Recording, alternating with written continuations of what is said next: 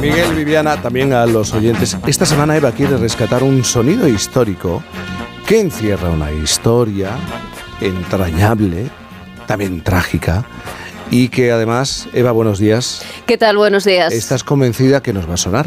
Hombre, es que os tiene que sonar, porque la verdad es que este sonido marcó un hito histórico, marcó un antes y un después en la carrera espacial. Os voy a dar una pista, como hago siempre. Este sonido es del año 1957 y justo ayer cumplía su 66 aniversario.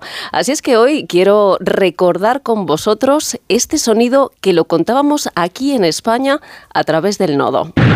Un proyectil cohete de nuevo diseño y mecanismo de dirección eleva el segundo satélite artificial hasta la órbita prefijada. Este aviso dado por una emisora de Moscú, junto con otras referencias a nuevas fuentes de energía impulsora, siguieron inmediatamente al segundo intento de dominio espacial con el Sputnik II, que pronto dejó oír el ya conocido bip bip registrado por los puestos de escucha. La novedad del satélite número 2 es su pasajero, una perrita esquimal que iba instalada en una cabina de aire acondicionado con provisión de alimentos y agua para varios días. Es el primer ser vivo sometido a una experiencia de esta clase y a través de ella podrá comprobarse si el ser humano será capaz de soportar las condiciones extremadas de los viajes espaciales lo he puesto fácil, claro. Pero pobrecita. ay, qué lástima. La verdad que sí. Vamos a conocer hoy un poquito más eh, la historia de, esta perrita. Que la mandaran al espacio y la dejaran por ahí. Qué, qué lástima. Bueno, la gente la deja por aquí también. bueno, eso también, claro. bueno, pues ella fue la primera criatura terrestre en conquistar eh, el espacio, esta perrita tan entrañable, la perrita laica. Pero yo quiero que os pongáis en situación, porque claro, estamos hablando de los años 50, en plena Guerra Fría en aquel momento, claro, Estados Unidos y la URSS estaban inmersos en, una efectivamente en una carrera espacial frenética en la que, claro, los soviéticos llevaban la delantera. Fijaos que ya el 4 de octubre habían lanzado el primer satélite artificial de la historia. Acordaos, el Sputnik 1. Y fijaos cómo sonaba en aquel momento. Esta era la señal de radio que se escuchaba en aquel momento, ¿no? Bueno, pues después de aquel lanzamiento, los soviéticos querían más, claro, buscaban algo que fuera más espectacular todavía, ¿no? Había que llevar a una persona al espacio, pero eso era demasiado peligroso, ¿no? no todavía no estábamos preparados para aquello, porque los científicos pensaban que probablemente los humanos no podrían sobrevivir al lanzamiento y a las condiciones del espacio exterior. Así es que el 3 de noviembre del 57, la nave espacial soviética Sputnik 2 fue lanzada al espacio con la primera astronauta. Bueno, astronauta de cuatro patas, callejera a la que sometieron, por cierto, a un férreo entrenamiento. Sí, sí, sí, sí, ahí decía Viviana, qué lástima, ¿verdad? Bueno, en realidad Laika era una perrita de dos años, mestiza, se habló mucho de a qué raza, qué raza tenía o no tenía, bueno, hay dudas, ¿no?, acerca de, de ese aspecto. Ella deambulaba por las calles de Moscú, en realidad era una perrita que pasaba mucha hambre y mucho frío, pero bueno, eso hacía que pudiera soportar experiencias más extremas. Además, era una perrita muy dócil, muy tranquila, era ideal para ser entrenada. Entonces, claro, ¿qué pasó? Que el ejército soviético seleccionó en un principio a 10 perros callejeros. De esos 10 perros quedaron tres, Laika, Albina y también Musca.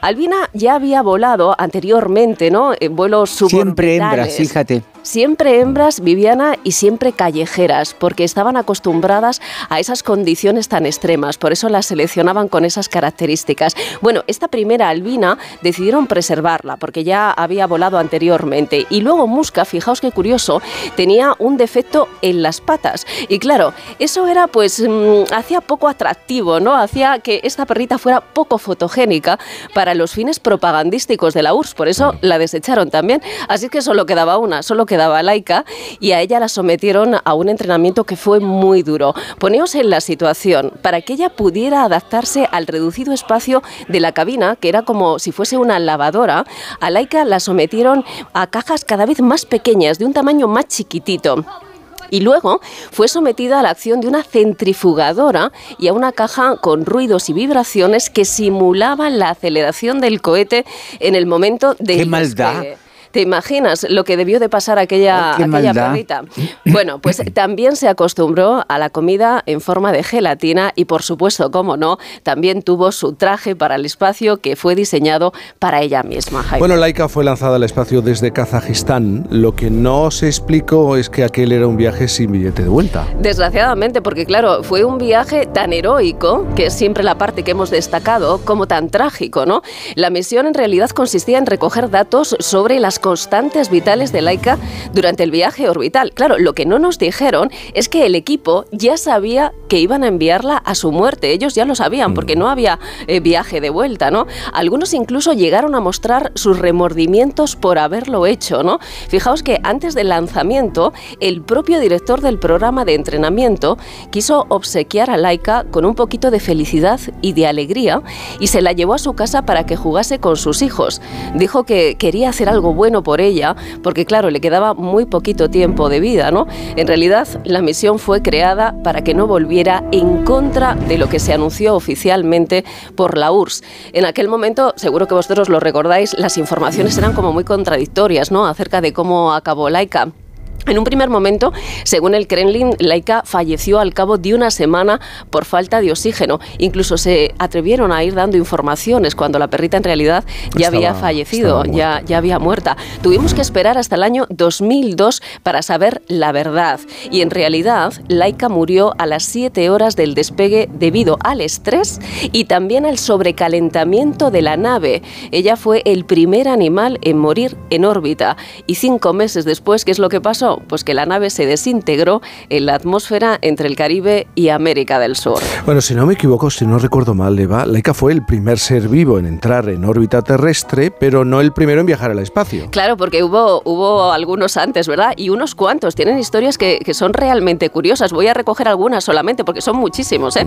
Pero, por ejemplo, hubo dos perritos que se llamaron Sigan y Decid que fueron lanzados al espacio en 1951. Bueno, se trataba de un vuelo suborbital en el que el cohete alcanzó la estratosfera. Es decir, ¿qué quiere decir esto? Pues que alcanzaron los 100 kilómetros de altura. Claro, no tenía potencia para entrar en órbita, pero sí para rozar el espacio sideral. Bueno, pues aquellos perros regresaron a Tierra sanos y salvos. Fíjate eh, si... si feliz, menos mal.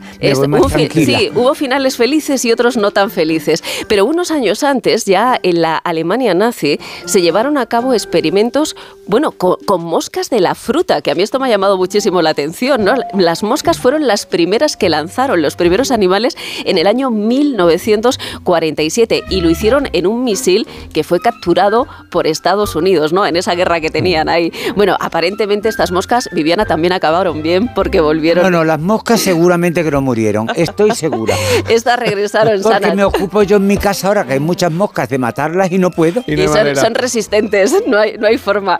Bueno, no tuvo eh, un final feliz el caso del macaco Albert II, porque aquí hubo muchos macacos que lanzaron al espacio. Hubo uno, dos, tres. Bueno, yo me he fijado en Albert II, que fue enviado al espacio en el año 49 para estudiar el impacto biológico ¿no? de estos vuelos espaciales en los seres humanos. Bueno, Albert no tuvo suerte, la verdad, murió en el acto, aunque es verdad que se recogieron evidencias de su vuelo.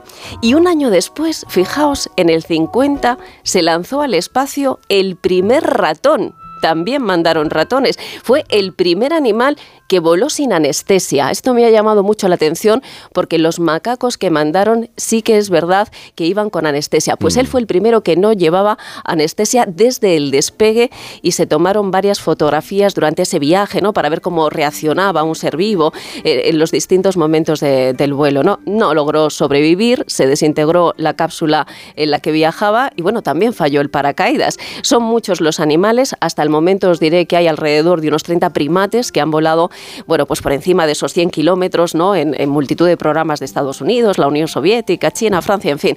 Y hubo más animales, tortugas, arañas, peces, conejos, gatos, todos ellos se han utilizado en las carreras espaciales. Era rusa y se llamaba Casi 70 años después, el legado de Laika sigue vivo no solo en nuestra memoria, sino también en la cultura popular. Claro, hay fijaos, referencias, claro. hay muchísimas referencias, ¿eh? pero bueno, un listado eh, Mm. enorme. Yo no sé si, si sabéis que a Laika también se le conoció con, con otros nombres. Se la llamó Ricitos, Bichito, Limoncito. Bueno, que Qué lástima. Se, se la- se le pusieron No sé qué es peor. Un poquito cursis. Porque si Sí. llega a volver y se entera, limoncito. Bueno, en realidad ella no solo es un icono de la exploración espacial, sino que también ha dejado esa huella, como decía Jaime, en la cultura popular. Y es que su nombre es tanto o más popular que el de Armstrong. Y su historia ha sido inmortalizada en al menos una docena de películas, de series de televisión, de libros y documentales. Y yo quiero fijarme en uno de ellos, en Spake 2.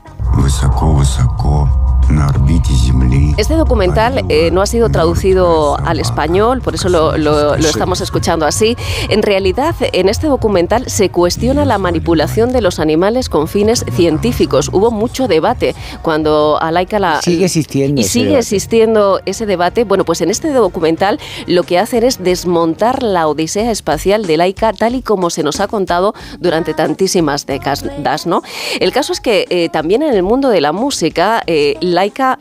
Pues ha sido el nombre de muchísimos grupos eh, musicales. Incluso también hay artistas de la talla de Mecano que estamos escuchando. Mm. efectivamente, que se han inspirado en su historia para escribir canciones como, como esta preciosidad. Y como siempre, Eva, hay que terminar con alguna curiosidad. Venga, vamos a ello. Acabamos con que, eh, bueno, pues en la ciudad de Moscú existe una estatua en memoria de Lau- Laika que fue creada en el año 2008 y que se encuentra cerca del Instituto de Medicina Militar donde la perrita fue entrenada para su viaje al espacio. Bueno, este monumento muestra a Laika en traje espacial, por supuesto, y está de pie sobre un cohete, pero no es el único porque también aparece en el monumento a los conquistadores del espacio en el Museo Espacial de Moscú, donde Laika y Lenin son los únicos personajes que se pueden reconocer por su nombre entre todos los que aparecen esculpidos allí. Así es que este homenaje para la perrita Laika. Y nos suena.